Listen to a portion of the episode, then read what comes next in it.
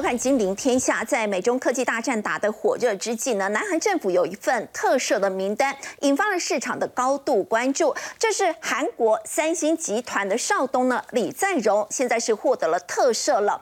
那么李在镕呢，现在特赦解除封印之后呢，那么市场认为呢，他接下来将会加速的并购跟投资，那么会在晶圆代工的领域呢来追打台积电。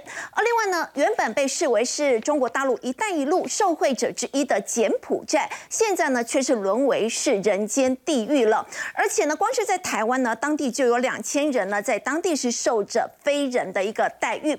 那我们说到中国的经济呢，现在是不是也出现了崩盘的危机呢？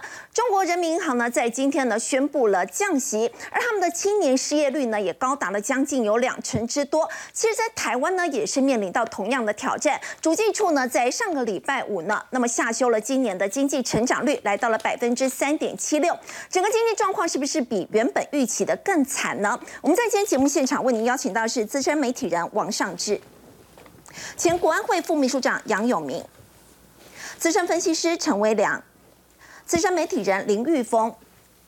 以及稍后我们在节目当中呢，也会为您连线请教是前政院政务委员朱云鹏。好，我们先请教是上至部分哦。那么韩国这份特赦名单呢，其实让市场呢是非常的关注，因为在这一次呢宣布特赦的是三星的少主李在镕。那么为的目的呢，其实就是要救经济。三星的掌门人李在镕回来了。那么在这个时间点上，究竟为什么就可以让他整个特赦？那我们知道，其实他在去年的八月的时候已经被假释，他已经出来了，但是他被限制了。五五年的部分不得参与三星的这个部分的决策。这次特赦的话，可以说他就是功力全部回来了。对于三星一切的部分的决策主导权都在他手上，可以重掌兵符了。对，在这个时机点上，大家也怀疑是不是背后有一点点美国的意志，要让他特赦。当然，这个也都令人玩味的。但无论如何，这个特赦事件首先先凸显了两个部分的问题。第一个部部分的显然。韩国的政府自己是没有能力来处理跟解决这个 Chip Four 的部分的问题，一定还是要三星自己的掌门人出来。那么第二点的部分也包括，现在真的是整个南韩的企业，这个上下游无论这个产业。包括半导体的产业链投资或者是撤厂，这个部分都已经是国家战略问题。也就是为什么这次南韩的政府呢，尹锡悦在联合的公告当中来说明解释这个特色，他提到的部分说是为了活化经济，克服经济危机。究竟多有危机，要必须要把这些人特赦出来。所以这事实上，在这段期间之内呢，我们也看到韩国的基层民间其实是很愤怒的哦。很多劳动的团体当中认为，当时你就是因为这样这种权钱交易，都知道是当时是前南韩的总统朴槿惠跟他的这个崔崔顺实这个这个所谓这个闺蜜们的这个事情有贿赂案而被判刑两年六个月。那么明明这应该司法公正。什么样？为什么又就能够轻易的特赦？韩国政府很愤，呃，韩国民间劳动阶层很愤怒，但是韩国的企业却是长期以来都一直呼吁说要特赦。那我们特别关注到，很特别是美国，呃，南韩的美国商会，长期以来一直是从文在寅政府到现在尹锡悦政府，都在支持说一定要赶快让。李在镕部分能够特赦，所以这个美国方面的力量从民间到政府看得出来这个部分的凿痕哈。当然，其实李在镕在这段期间以来，他在去年获得假释，虽然不能够实际掌权，但是在这将近一年多来，他做了很多的事情。我们可以看到呢，其实在他整个的过程里头，包括他曾经到荷兰去跟埃斯摩尔部分开会，去抢一些机台哈。另外，包括到中东也跟包括一些阿联酋的部分的投资基。金在谈合作，那当然最受瞩目的是他到美国，他到美国跟加拿大直接谈的部分很多，包括像六 G 的合作项目，而最受瞩目的部分就是他到了华府见了拜登，而且在白宫开完会之后出来，在去年十一月的时候。就立刻宣布了三星在德州的部分新的一个有关于半导体的投资案，而且高达一百七十亿美美金，而且还是三纳米的技术的新厂。我们知道三星其实在德州的部分，在 Austin 已经有一个厂了。那么在这次的美国项目当中，我们看到它是在泰勒市，在德州的泰勒市。那在泰勒市当中所获得的当地政府的。包括了十年，大概百分之九十的土地补助、土地税的补助，后面营业税的补助，连续三十年，我们如果比较跟台积电，好像比台积电还是更厉害一些些，所以可以看到它整体的，包括在三纳米的制程，乃至在追赶台积电哈。那么整体牵动这个人物，牵动了刚刚我们它包括中美科技大战，以及南韩跟我们台湾台积电之间的这个半导体的技术战争。那么李在镕在对这一次的特赦当中，他也发表了声明，他这么说，他说他会努力工作。履行身为商人的义务和责任，将会透过投资和创造工作机会，尽所能协助国家经济。讲得非常的含蓄哈。当然，我们知道，其实李在镕所处的三星的位置，特别是跟我们台积电之间的竞争这个部分呢，我们来看下一页。其实这个部分还是让我们有一些感触。当然，在李在镕的部分，我们知道所三星所处的它的环境，它是这样子。它除了跟我们台积电有半导体的技术，直接是一肩之差的这个三纳米，长期的这个部分的技术的搏斗之外，另外呢，不要忘了三星自己在半导体之外，他们还有包括 DRAM，还有包括像 NAND Flash 电子科技当中的布局是非常完整的。另外，三星本身还有消费电子品牌手机，包括所有这些 Monitor，它在还有采购能力。因为不要忘了，三星的文化，它的消费上，它所有的部分代言人最厉害的都是找 BTS 啊，防弹少年团，全世界的所有年轻族群都是他的粉丝。那么他这里也也有一些政治跟科技上当中叫板的消费族群的能力，用这个部分来跟我们的台积电对抗。我们可以了解到，其实，在台积电，大家在最近，我们也在节目当中谈到。特别是像梁孟松哈，这个部分的来看这张照片。我们前几天我们所看到的是这一张在台积电那边所发布的这个，在谈到他们这个包括以蒋尚义。在内，蒋霸在内这些所谓研发的大将，对历史性的大象，但是其实原来他真正的照片是这一张的。嗯，那么这一张其实是被 P 掉了。嗯，对，这个是《金周刊》，也是我们的这个嘉宾的林宏文啊，林宏文非常资深，他在跑台积电的时候，这是他们拍的。我们可以看到蒋爸在这里，那么梁孟松在这里。梁孟松是这一位，而且。呃，连宏文特别，他他他他的这个报道当中也特别提到，当时他们在瞧他们这个站的位置的时候呢，蒋爸部分，因为他虽然是整个当时是他的副总，位阶最高，可是呢，他还是让大家都说比较平等，不要说他特别前面。对。可是，在大家所摆的姿势里头，可以很清楚看到，你看梁孟松唯一一个口口插在口袋，侧身，表情非常的桀骜不驯哈。嗯。所以其实，嗯，所以也就是未来后来他。离开台积电，而且跟台积电，他到三星工作的当中来讲，那么跟台积电打官司缠斗多年，最后当然台积电胜诉了，也禁止他到三星工作的这个历史，其实还是有很多的感叹。当然要要记得，当时梁孟松其实就是李在镕亲自挖角的，而且在跟台积电打官司的时候，是组织一个非常厉害的法律团队来为梁孟松跟台积电打官司哈。所以现在在面对接下来李在镕重新掌门了。在台积电跟三星的部分的，除了在半导体的技术继续的对抗之下，那么在 Chip Four 美国主导这个中美对抗平台当中，大家都在谈判桌上，那么。三星的部分要知道，现在大概在外界媒体都认为说是在中美当中的夹心饼干。嗯，可是我们刚刚提到三星有那么多，包括 BTS 都是他们的筹码哈。在这样的情形之下，也有一种说法是，三星有可能在中美的夹缝跟需求当中，自己会想办法变成一个当红炸子鸡，而且找到更多机会来压制我们台积电。这方面恐怕台积电要特别注意了。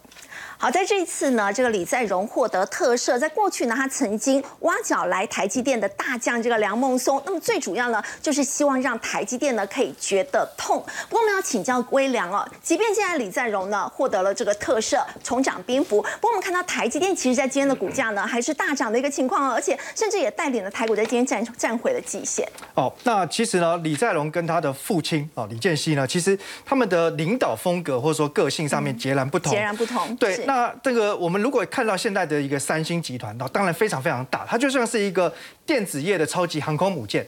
那上面呢承载的可能是上百种哦，这个电子事业体，其中至少有二十多项呢，它不是在世界第一就是第二哦。那这个其实关键的基石就是来自于他的父亲李健熙。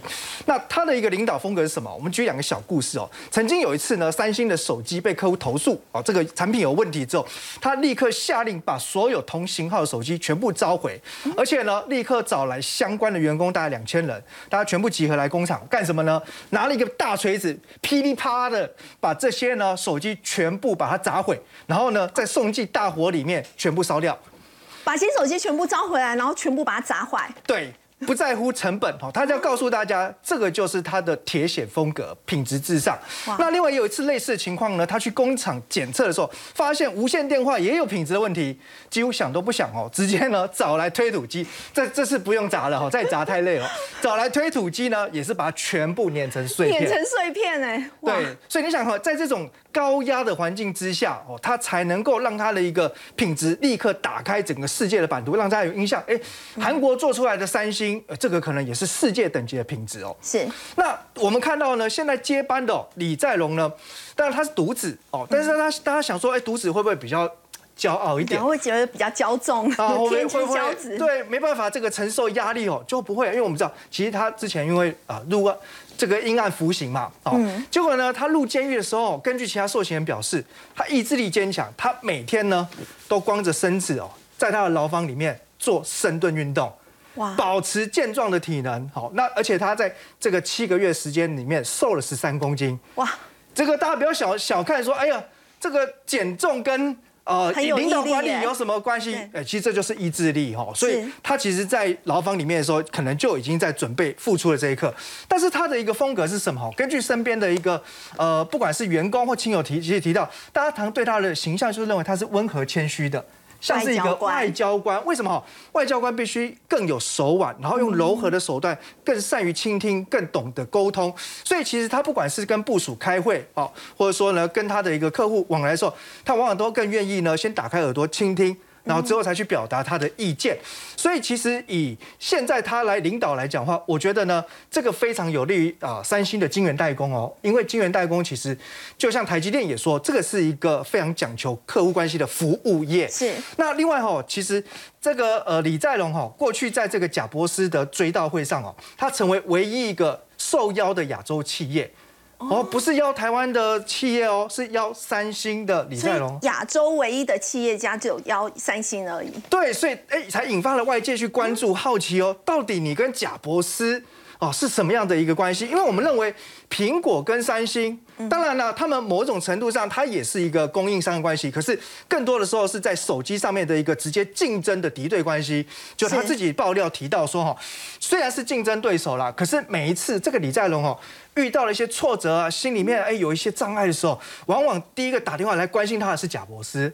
哦，所以其实也有这个让人家看到，哎，其实他们那个呃不，这个大家外界不为所知的那个深厚的交情。可见他人很圆滑，连竞争对手都可以跟他处得非常好。没错哈，所以我想其实这个这一次我们可以看到哈，这个呃他重新复出接班以后哈，我觉得外界都在看下三星的下一步。但是你讲到其实哈，三星的下一步有跟整个韩国的民族性有关。嗯，那事实上在这个呃。过去金融风暴的时候，一九九七年啊，韩国算是遭到严重创击的一些一个国家哈，因为当时呢，整个外资大举的撤走。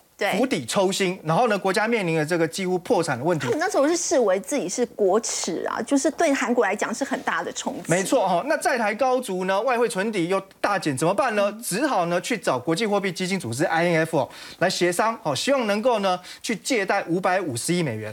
但是呢，INF 就有点趁火打劫。啊，他开了很多条件啊，要配合他的经济改革措施等等。此外，他还趁机希望能够入股韩国的大企业、大财团，而且希望呢，呃，能够呢，哦，按照他们的一个行动方案呢，然后把整个国家的金融市场算是门户打开。哦，所以呢。这一次的，就像刚刚呃斐鱼讲到的哦，其实被韩国人视为就是国耻日，因为在当年的十二月三号签署协议的时候，他们永远忘不了那一天。对，到了隔年初的时候呢，因为我们刚刚提到外汇存款大幅度减少，所以国家呼吁哦，民众呢爱国心这时候要点燃起来了，不管是呢你有呢金戒指、金项链、金条、金块，通通的拿来哈。这个时候，大家呢发起爱国捐黄金的行动，其实真的很很难得哎，真的就是愿意把自己家里的黄金都拿出来捐给国家，帮大家度过这个危机。我们将心比心哈，自己现在如果家里面有这个金金项链、金戒指哈，会不会拿出来捐给政府哦？这个，但是当时他们这个呃所谓的一个募款活动哦，这还不是说好像这个儿戏一样哦，四个月之内募到了二十一亿美金，哇！而且总共参与人。高达三百五十万人，这相当于当时韩国总人口的四分之一。嗯，所以有句话说：“哦，凡杀不死的，必更坚强。是，所以我觉得这就是韩国啊，不管是从整个国家到人民哦，到各个企业，其实很多他们有跌倒过后，其实现在他的一个韧性哦就可以展现出来。可是微良这样，大家会不会很担心？既然李在镕出来，你刚刚说他做人这么的圆滑，是这个三星的外交官，那么韩国人民族性又那么强，又这么爱国，这对台湾的业者来说，是不是一大威胁？呃，这的确是一个威胁。所以说哈，在过去啊，郭台铭哈就曾经哈这个落下狠话了，他说这个。三星就是他最痛恨的对手哈，那当然这个是因为我们在低润在面板的双低产业哦，其实有很多多次交锋。那当时因为在二零一零年面板厂的一个所谓的一个垄断事件哦，台湾因此还被重罚，甚至还有一些这这个企业的呃高层还带我美国去服刑坐牢。不过哈。可敬的对手才会是可恨的对手嘛？对，如果你完全没有竞争力，没有带来一些潜在威胁，你也不会因此呢对他这个重炮抨击。反过来讲吼，其实过去张忠谋呢是用比较温和的方式哦回答过媒体，谈到晶圆代工的竞争者，他心里想的不是美国，不是日本，这些他似乎都不太担心。劳心仔仔，他说吼，三星才是最值得留意的。尊敬的对手，嗯，对，所以我想，其实当然，这个我们台湾还是有非常多优势，我们当然也不要妄自菲薄。不过，的确，韩国在过去这二三十年这样子哦，看起来就是在亚洲四小龙当初算是大家还算齐名，然后到目前他很多领域都能够称霸一方。我想来自于他们曾经跌倒重摔过，再加上非常坚韧的民族性跟人民的爱国心。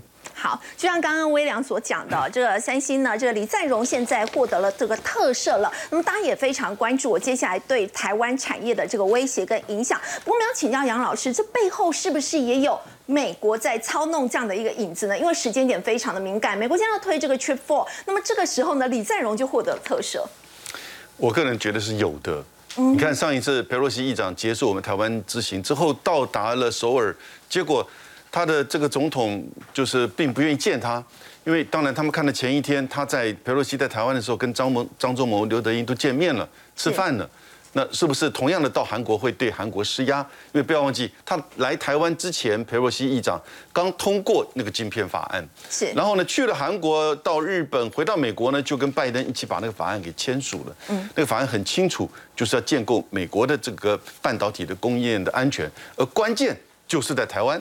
以及韩国这两个最重要的这个晶圆代工的这个地方，那我觉得其实，呃，李在龙这一次能够被特赦，从韩国的角度，除了也许就是他讲的民生经济，或者是说半导体的这个决策，我觉得美国的一某种程度的示意或者是表态一定有关键，因为我们先要了解哈，韩国人的这种就是他的政商关系哦是非常的密切的，哦，虽然其实。政治还是核心，跟我们台湾不一样。我们台湾是金主是主导哈，那个叫 political boss。在韩国真的是政治是核心。那我去过韩国的这种算是中等企业家里面，他家里面这个吃饭来了大概有七八个这个企业主，都是差不多同样的阶层，五六个检察官、法官，好，然后呢，议员也来了三四位，嗯，哦，都排在前面。然后呢，影星主持人也来了。全部都男的。那天我怎么喝醉我都忘记了。但是呢，他的领导文化，如果有接触韩国人了解，那个领导文化相当儒家式的那种阶层式的，是，而且还有一定的家族式的这种感受。所以，如果今天不是李在镕能够没有办法去拍板定案，你看他去年呃刚这个监牢出来之后，他十一月就到加拿大、美国，他就去拍板定案，到底要在德州的。Austin 还是泰勒市，这两个市其实条件差别并不大，而且都在德州，是居然没有办法伤心三星做决策，要等李在龙来做这个决策。其实我觉得决策老者已经做了，但是韩国的领导的这种风格文化，要由最大的这个老板来做这个这个决定。那这一次你看，呃，他在这个 Chief Four 这个角色上面，显然韩国是希望说。当然由他由他来做决定，由他来做这个折冲。韩国面临到一个两大问题，就是一个是到底在中国的它的整个市场投资怎么办？第二个跟美国这个 Chip Four 的关系是怎么样？也许是根本是一个问题哈。可是不要忘记哦，上个月七月二十二号，三星向德州的主计处提供了一个报告，规划未来十年的投资方向。你知道提出了多少？两千两百亿，要把现在的在 Austin 跟泰勒已已经有跟现在要做的这两个厂扩大变为十一个晶圆厂。十一个。我有一点在想哈，这是一个是一个策略，这个策略是短期内是希望美国对尹尹锡悦施压，要他特赦。果然，你看，大概一个月不到，尹锡悦的特赦他了。是。第二个是用这种方式来去维持处理，就是我刚刚前面讲的问题。美国要他要他投资这个美国，我就投啊，我投两千两百亿。是。但是这么大到这种数字的时候啊，他这个时候如果跑到中国大陆去做同样或者是这个少一点投资，美国拦不住了。嗯。如果你来投个一百七十亿。你到中国大陆去，我就用各种方式去拦你，像现在的这个呃 EDA 啊，或三纳米以下啊这些东西，它开始已经在做技术上的这个限制了，最新的这个一些规定。可是如果你已经到我这边要投两千两百亿的时候呢，你到中国去做什么，他也拦不住了。所以我觉得这也许也是个策略哦。那看着在就是说李在镕这位五十四岁的领导人，而且他把整个三星的这个领导风格、领导年龄啊，完全的年轻化，所以未来这个三星啊。真的可能会是一个可敬的对手。好，的确是如此。我们说到这个三星李在镕呢，在这个时间点相当敏感的时间点呢，来获得特赦，在背后呢，会不会也跟这个美中之间的科技大战有关？其实还是主要是有一个政治的一个考量。有请我们在请教微良哦。韩国这一次呢，我们看到特赦的名单呢，除了三星的副会长李在镕之外，还包括乐天集团的会长以及呢中国钢铁的会长。他说：“哎，清一色看怎么都是商人，反而是呢这个南韩的前总统李明博。”他并没有在特赦名单当中，怎么目前看起来是比较是重伤轻症这样的一个情况？哦，我想其实因为韩国的经济发展的架构啊，其实就是建立在以财团为主。那这些大财团呢，当然有钱、有资源、有势力，而且呢，往往透过政治金源或投票的掌握的方式哦，来深入到政治圈。所以其实呢，呃，如果我们比较台湾跟韩国整个经济发展的模式，其实就有很大很大的差异哦。是，虽然说呢，啊，大家。常用呢，台湾跟韩国来做比较，因为感觉上呢，两个国家都是以高科技产业、半导体产业、手机产业等等为主，然后都是出口导向。可是呢，其实我们看这个标题叫做“台湾是中小企业的聚落”，那韩国是财团，而且它兼并下游，就是垂直整合。是我简单用一个比喻，台湾就是猴群，那韩国就是大金刚。哦哦，那其实呢？大金刚呢，当然呢，它够威猛有力，可以直接去打库斯拉。可是猴群呢，容易找到库斯拉弱点，一样能够撂倒库斯拉。但是你如果说大海浪海啸来的时候，是不管你金刚还是库斯拉，可能都被淹没。但猴群比较容易逃生，所以台湾的优势是在弹性。那我们回来看哈，其实，在韩国人呢，他们他们的行动比较弹性，比较弹性。对韩国人哦，他们流传讲一句话啦：人一生当中哦，躲不过三件事情：一税收，二死亡。三呢？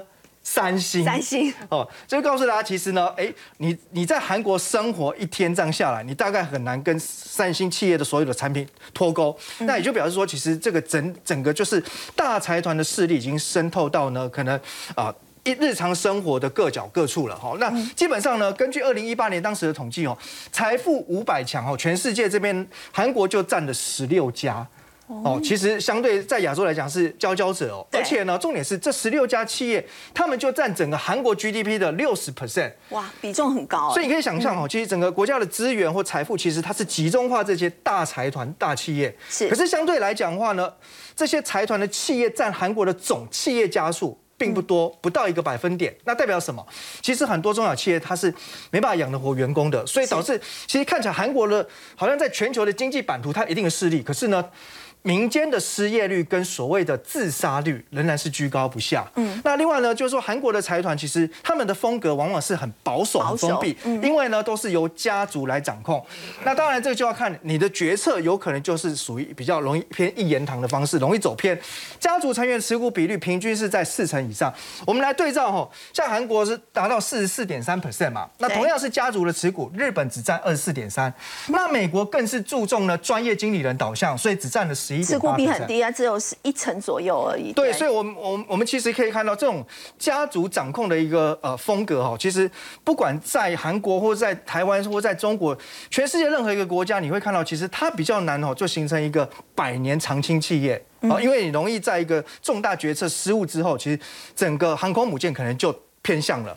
那另外来看哈，其实大型财团因为它容易取得贷款、取得资金，所以往往也会呢用高负债的方式持续去壮大它版图。尤其韩国非常喜欢呢上中下游垂直整合一手包。但是如果你碰到经济危机来的时候，像刚刚聊到的亚洲金融风暴等等，像韩国曾经有一个大宇集团哦，是仅次于当时现代集团的排名第二大。可是碰到金融危机的时候呢，它就是资不抵债，因此呢。走上破产清算，对，所以这个这个情况，我觉得也是相当值得，就是呃，所谓在台高手的企业来做借鉴。那反观台湾呢？哎，就是猴群导向，就是中小企业为主哦。这个真的也是我们引以为傲的地方啦。那当然，这个部分来看，我们从数据直接来做解读哈。在二零二零年的数据上面来看，台湾的中小企业家数高达一百五十四万家，所以说台湾的民众是很喜欢。自己做淘 G 啦，自己当老板。对哦，一百五十四万，这 这个数字真的是非常惊人。那占全部总企业家数更是高达九十八点九三 percent 呢。所以你想，将近九十九趴哎，台湾的大企业真的不多了，哈，大概就是台面上你可以想得到数得出来的。是哦，那占出口部分也超过四分之一以上哦，所以我们台湾的一个经济命脉大概就掌握在这些中小企业。可是我觉得最大的缺点是什么？哈，其实中小企业往往在一个比较中长期的产业策略上是比较没有方向，所以变成台湾哦会由政府似乎来介入主导。然后呢，来呃，比如说政府带头先投入研发之后，那这个技术成功之后，再来授权寄转给中小企业。哦，但是政府所主导的一个方向也不一定正确。哦，所以我觉得其实，在台湾跟韩国目前比起来，当然我们前面刚才提到，不要妄自菲薄，我们还是有我们的优势。那当然，重点就是在于，其实我们在呃可能横向的一个整合能力上面，还需要再更突破、更加强。好，就像刚刚威良所说的，为什么在这一次里在荣获的特赦大家那么关注呢？最主要就是因为韩国呢，他们其实很多事情呢都是由财团在主导的。但如果说这个背后是有美中之间的角力的话，要请教杨老师哦。其实，在佩洛西访台不到两个礼拜的时间呢，又有五位议员返台了。这个美国是不是又故意要去刺激中国大陆呢？呃，刺激我不敢讲哈，嗯，但是故意，是故意。那这个故意有几个因素考量哈，第一个。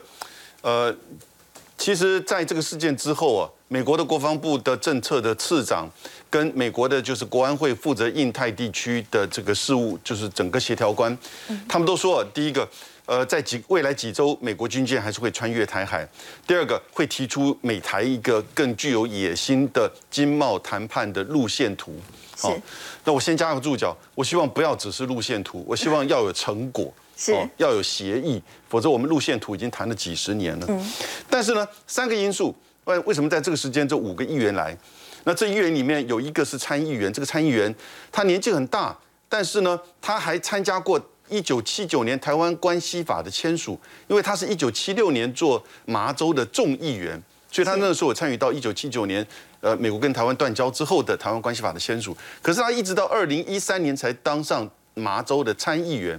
所以现在才他的第二任，因此他在参议院里面并不算是真正很重量级。可是呢，他因为有这个经验，那这就是个连结。什么连结呢？第一个，我觉得美国这应应该是邀请他们来的。哦，我们这边有邀请，美国那边也有去动员啊，希望他们能够来。第一个要表现出美台之间的政治交往跟互动是维持不变的。嗯。没有因为这一次的这个军演，因为军演的关系被而就停下来哦，而且要动作快，你不能再等了两个月之后再来，那个意涵就不太一样。那第二个是要打破，因为这次军演给予外界印象是好像中国大陆这边已经在军事跟外交上封锁台湾，哦，类封锁了那样子。那那参议员来了，众议员来了，哎，就不是某种程度的这种外交封锁。第三个呢？当然也是为他们所说的，接下来美国一定会派遣军舰穿越台湾海峡，什么时候、怎么穿越，这个都是个大问题。以及美国也还是会同时军售台湾，但是在这个动作之前，他先拿这个参议员、众议员的访台作为一个政治上的测试。所以，我们台湾这边要自己稍微看清楚，呃，美国对我们的支持重要，是哦，外交的、军事的，但是呢，你不要变成中美之间。的这种对抗的棋子或筹码是那个就会，如果上次的军演一不小心扩大或擦枪走火了，那谁来承担这个后果？是华盛顿吗？对不对？所以这一次的这个访问，我觉得是有这样子意涵。我个人觉得时间略为近，因为一定会引起对岸的这种反应。那这个反应是什么？我们还不知道。他的反应是会只针对美国吗？一定不会只针对美国，会针对台湾。所以台湾的军事层面呢，还是经济层面？因为不要忘记上一次对台湾不是只有六环环台的六块的军演，还有那个一百八十七家、一百八十四家的呃传统饮料哦，然后呢竹夹鱼、白带鱼哦等等之类这些，以及两个团体、四个企业，还有一个个人，都都遭受到制裁。我们并不是怕，哇，当然。讲不怕其实是有一点壮胆哈。如果是每一个个人受了这样制裁，你当然都会觉得其实是一个损失，那对你的生活、你的家庭都会影响。所以看这个问题的时候呢，呃，从台湾的角度可能要更谨慎。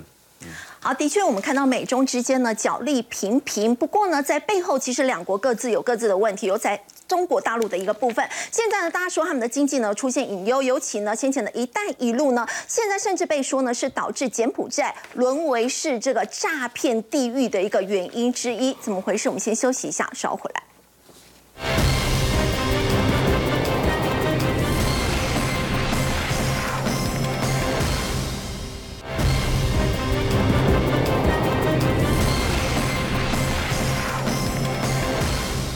好，在习近平上台之后呢，他打出了中国梦，也寄出了一带一路。不过现在呢，却被形容是这个中国的一带一路倡议呢，已经处在临界点了。包括我们看到很多的这个国家哦，巴基斯坦，它其实长期是一带一路倡议的重要参与国，但是现在欠了中国大陆的债务高达了一百八十四亿美元。包括像是孟加拉，他们现在也很不满啊，说中国呢跟他们提出的一些承诺呢，现在大部分都跳票了。不过玉峰，现在大家最关注的就是在柬埔寨了。柬柬埔寨呢，现在竟然变成是一个诈骗的地狱。对，在柬埔寨那个地方呢，其实有非常多的台湾人受困在那里。那么现在的话，他们统计大概有五千人，五千人坐了单程机票到了柬埔寨那个地方，结果回不来。但是呢，台湾目前的警方救了多少人回来呢？台北市大概是救了六个人。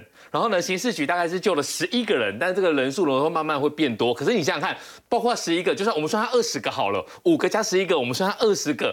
如果加其他其他县市政府警察局来讲，二十个的话，那你对比这个五千个人，其实是非常非常严重的。那么现在的话，在那个地方有三个一种诈骗的一个方式。第一个呢，就是告诉你说呢，我们在这个地方，在西港，在西港的话，它有很多的一个投资案。那这个西港，你就把它想象成什么地方？想象成以前的澳门。所以呢，在第一个骗法就是说，你先来这个地方，我们会包吃包住，然后呢，你月入大概有十万块的一个台币。你在台湾，你可能是个卤蛇，但是你到了西港，你就可以飞龙在天，你就可以幻化成一个，就不是不再是 loser 就对了。可是呢，你去地，你你去要去掏金，但是你可能就会在掉在那个地方，你就会被扣住。那如果是男生的话，你可能就要去做诈骗集团；如果是女生的话，你可能很不幸的，你必须要被性侵，你可能会。遭遇到这种的悲惨的一个事情，然后呢，性侵完之后还把你转卖，那这个的话就是你怀抱一个梦想，你要去去那边投机。那另外一个的话，其实它只是一个很简单的一个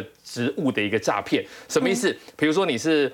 魔术师他会给你一个报价单，他会请你提供一个报价单，就说我们在这个地方呢，我们有一个很大的、很盛大的一个宴会，所以呢，我们需要你来，可能就是四天三夜，可能只是两天一夜。然后呢，他会用一个经纪公司的方式来骗你，那你你就觉得魔术师去表演嘛？对，然后呢，他会把 round down 都都弄给你哦，你会觉得说哇，我们在他因为他不知道不知道那个地方真实的情况嘛，所以呢，他就会觉得说哇，你看到有 round down，然后呢有这个场地，然后有经纪公司，你就觉得一切都是真的。但是你一去之后呢，你一下了这个飞机，你就会被带到一个小地方。那小地方之后呢，车子就把你接走。接走之后呢，你的护照什么都会被被被收走。所以呢，如果你是觉得说啊，我就去接个 case，我就去赚点钱，但是你也有可能就这样子被骗走。那现在第三个的话，就是因为新闻变多了嘛，然后很多人就想说，哇，你看到我们台湾有五千人在那个地方，很多人就说，嗯。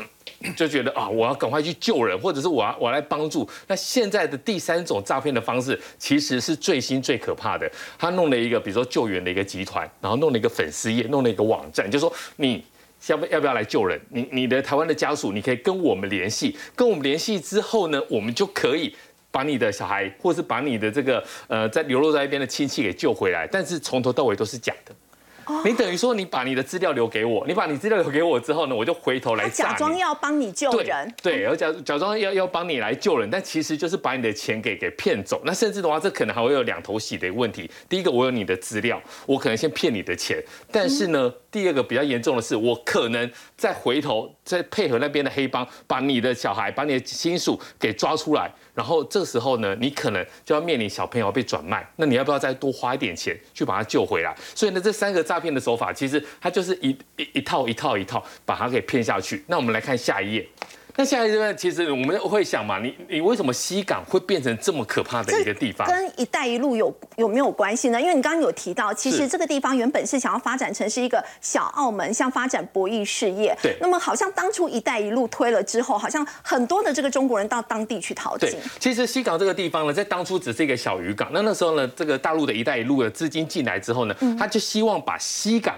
然后跟对跟他们的这个金边变成一个很特别的一个园区，所以呢，西港在“一带一路”的一个建构之下的话，其实它的基础建设工程拿到了“一带一路”的钱，就把它弄起来。但弄起来之后呢，其实你知道吗？柬埔寨它叫做王国，所以呢，你大陆人也好，台湾人也好，你不能够去那个地方，你可以买房子，但是你的房子是没有土地的。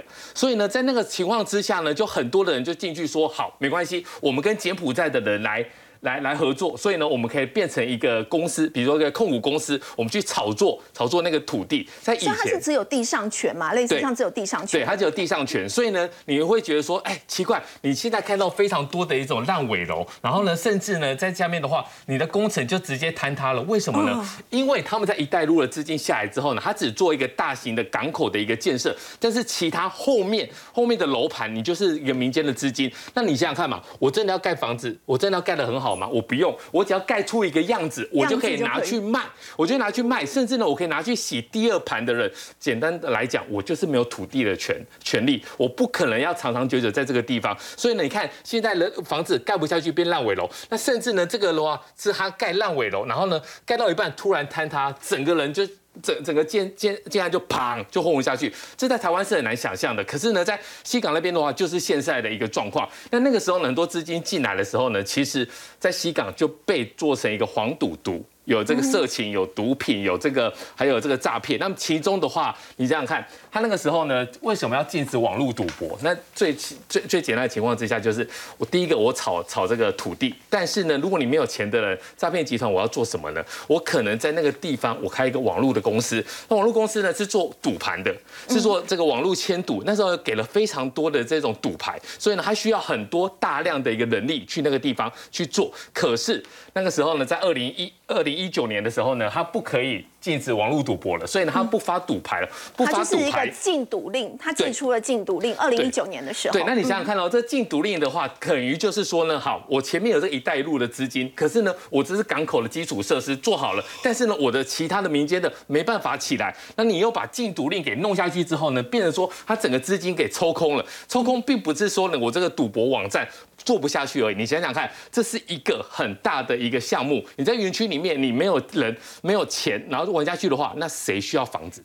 我就不需要房子啦。对讲难听一点，我土地都没有所有权了，我还需要你这房子干嘛呢？所以房子这边的资金也被拉开了，所以呢，这个西港呢瞬间它的收入就跌到了谷底。那跌到谷底之后呢，会变什么状况？这些人还是要赚钱，所以呢，后面就会出现很多诈骗。那诈骗如果赚得到钱也就算了，那有一些人被骗去之后，比如说我们台湾人被骗去，但是他诈骗又骗不到钱，所以最后才会有出现一些，比如说器官啊，还有一些比较更不好的一个状况。所以我们看到，就是现在当地的话，我们可以说是这个诈骗集团，他们是当初来到这里淘金的人吗？呃，其实有一大部分都是去淘金的，然后呢，也有一大部分呢，他就知道说我就是要去做诈骗的，所以他们心态是很不 OK 的。他们当初是觉得说我要去当加害人，但是没有想到从二零一六年至二零一九年之后呢，整个禁毒令下去之后呢，发现。市场状况不不对了，不对之后呢，你来不及逃的，或者是你没有干到做到干部的，或者是你没有后面有金主的话，你反而就在那个地方变成了被害人。嗯好，我们说到这个中国大陆的一带一路，原本当说呢，这个可以让这个柬埔寨呢来受惠，没有想到现在呢，反而是变成了。呃，这个诈骗的这个地域，那我们说呢大陆的经济是不是自己本身也面临到一些问题呢？像中国人行呢，在今天呢就突然的宣布降息了。我们先休息一下，稍后回来。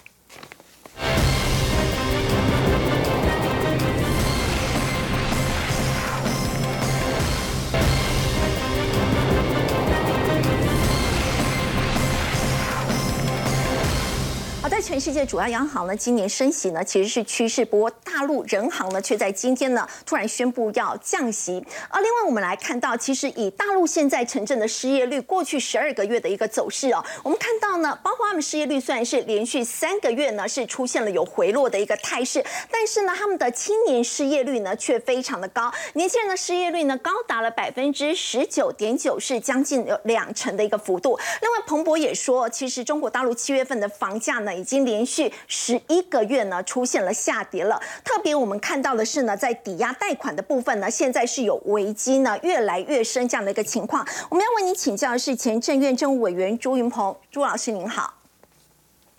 好，好，朱老师要特别请教您哦，这个大陆人行呢，在今天呢宣布要降息哦，这个双降的情况，是不是代表说他们的经济状况是比原本预期要来的更糟呢？对啊，今天呃，今天八月十五号是大陆公布很多数据的大日子啊，是包括失业率啊、工业生产啊、零售啊这些数字全部都出来了嘛啊。那的确啊，呃，多数的数字都低于预期啊。那呃，失业率是整体失业率稍稍微降一点啊，从上个月五点五变成五点四啊，但是这个。呃，十六到二十四岁的就反而升高一点啊。不过，因为现在是七月嘛，对不对啊？是。六六月是毕业，哎，六月下旬毕业，七月正好要找工作，所以这个比较有季节性的因素啊。不过基本上就是，呃，今天早上公布的数字啊，呃，大部分都比预期的要低一点啊。那么，呃，因为大陆第一季成长，呃，三点八，然后第二季只有零点四啊，所以今年上半年成长只有二点五呃个 percent。那么，呃呃，所以呃，我想大陆会担心说，这个呃景气啊，会不会受到第二季的这个低成长的拖累嘛？啊，所以他今天采取这个。呃，轻微的降息啊，啊，这个就是只降了这个十个百分点啊，就是零点一个 percent 啊，是这个呃，包括这个逆逆回购操作跟这个呃中期的这个融通两边都是都是这样的哎，那不过基本上啊，呃，这个也有人说啊，他现在降息啊。呃，是为未来可能升息做准备，就是要保留那个弹性。那个因为，对对对，因为未来如果现在它通货膨胀还好吧，二点多，万一后来通货膨胀有有有有这个的话呢，那么它可能要升息，对不对啊？是。可是现在经济情况又不好啊，所以所以先降，那么也有也也有一一个这样的说法。不过不无论如何，因为那个。台湾跟大陆经济连接呃非常的紧密嘛啊，所以台呃大陆的经济如果不如预期啊啊，现在看起来全年大概要达到呃三月的时候那个国务院所讲的目标五点五个 percent 可能不容易啊，大陆自己经济学家现在也差不多下修到四点多啊，所以现在是呃看起来全年呐呃应该这个。呃，如果能够有四啊，就已经算不错了。那在这种情况之下，呃，也影响到台湾啊，所以所以现在，呃，台湾前几天呃，主计处也调降了今年的成长预期啊。嗯，主计处在上个礼拜五呢，把今年台湾的经济成长率呢下修到了百分之三点七六。那么甚至呢，明年看的是更悲观，明年可能就会面临到保三的一个保卫战。对。这个呃，其实啊，呃，因为两岸这个呃，它互它都是在东亚的分工体系里面啊。对，这张图很清楚了啊。那呃，这个一一季以前就是三个月以前啊，还估计今年的经济增长率是三点九一啊，啊，现在最新的是三点七六啊。那所以，如果等到第三季的数字出来啊，那么如果大陆的成长率比我们呃预期的又更低的话，那么台湾也也也可能会也也就会呃跟着下修啊。其实不止不止台湾受到影响了，那个韩国、日本都都会受到影响，因为它它这个是整个那个呃东亚，它是一个分工体系嘛啊，所谓分工体系就是这几个地方啊，韩国、日本、台湾、大陆啊，呃，甚至还包括东南亚一些国家，他们彼此之间的那个中间产品贸易是非常热络的啊，也也就是说。它这个生产过程啊，可能是比如说，呃呃，这个韩国卖到大台湾，对不对啊？台湾变成半成品卖到大陆，啊，大陆又再加工以后呢，啊，又可能再卖回台湾啊，然后又做下一阶阶段的加工，然后又卖回大陆啊，然后大陆可能卖到越南，然后最最后出口到呃美国，就是所以这个来来往往是呃非常密切。所以，呃，我们这个应该非常重视这个呃对岸的经济成长啊啊，当然也重视我们自己的呃经济表现。哎，好，我们谢谢朱云鹏朱老师的解析哦。不过我们说到美国现在限制这个 EDA 呢出口到中国大陆，那么对台湾来说呢，这个冲击会有多大呢？先休息一下，稍后回来。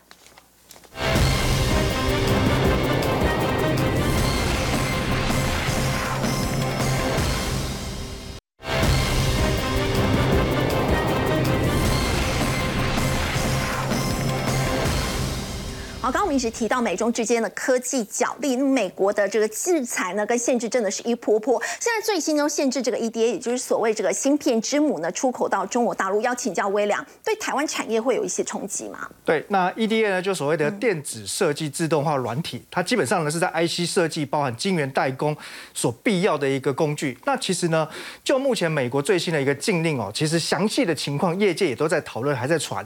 那我们简单来做两种情境啊，如果说呢。将来是限制说美国的厂商不能直接供应给中国的半导体厂商的话，那台湾反而有可能啊渔翁得利，因为可能呢中国就可以绕道。来寻求台湾相关业者的协助，因为这边我们其实有很多的一个晶片开发哦，这个其实都已经是算是现有的产品。那中国只要有需要，我们能够填补这个缺口。所以简单来说，我们可能可以获得转单效益。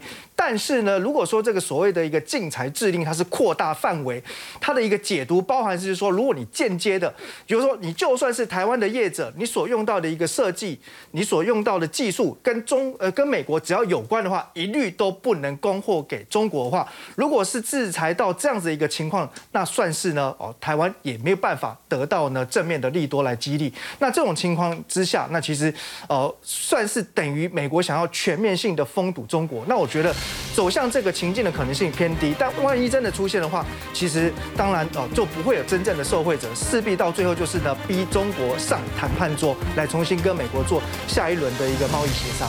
好，不过我们说到它这个制裁哦，其实是一波一波的。那最先针对这个 EDA 的话，它它比较主要的目的是什么？呃，我觉得其实就是限制中国在整个国产化发展目标，因为中国定出它二零三零年就希望能够做到半导体国产化。那现在比比较成熟制程上面，它的确有部分的一个自制替代能力，可是，在先进制程上面，其实这个跟先进国家，好包含在呃日本、韩国、台湾、美国的一个差距还是非常之大。